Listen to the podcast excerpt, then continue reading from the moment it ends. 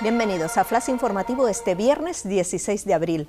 Canarias no bajará restricciones en Tenerife y Gran Canaria hasta que no bajen los contagios. El presidente de Canarias, Ángel Víctor Torres, ha señalado que hay que disminuir la tasa de contagios que se está registrando en las islas de Gran Canaria y Tenerife para poder bajar las restricciones y el nivel de alerta por coronavirus, en el que se encuentran actualmente, el nivel 3 activan una campaña para vacunar a personas de entre 66 y 69 años. La Consejería de Sanidad del Gobierno de Canarias ha comunicado que todas aquellas personas que tengan entre 66 y 69 años y aún no hayan recibido vacunación alguna pueden pedir cita llamando al 012.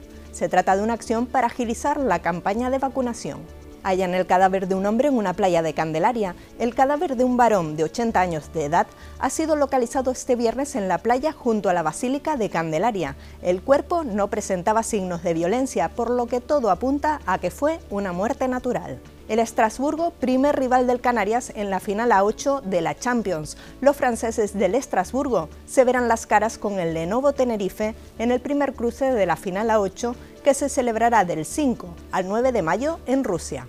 El Canarias es uno de los cabezas de serie del torneo. Más noticias en diariodavisos.com.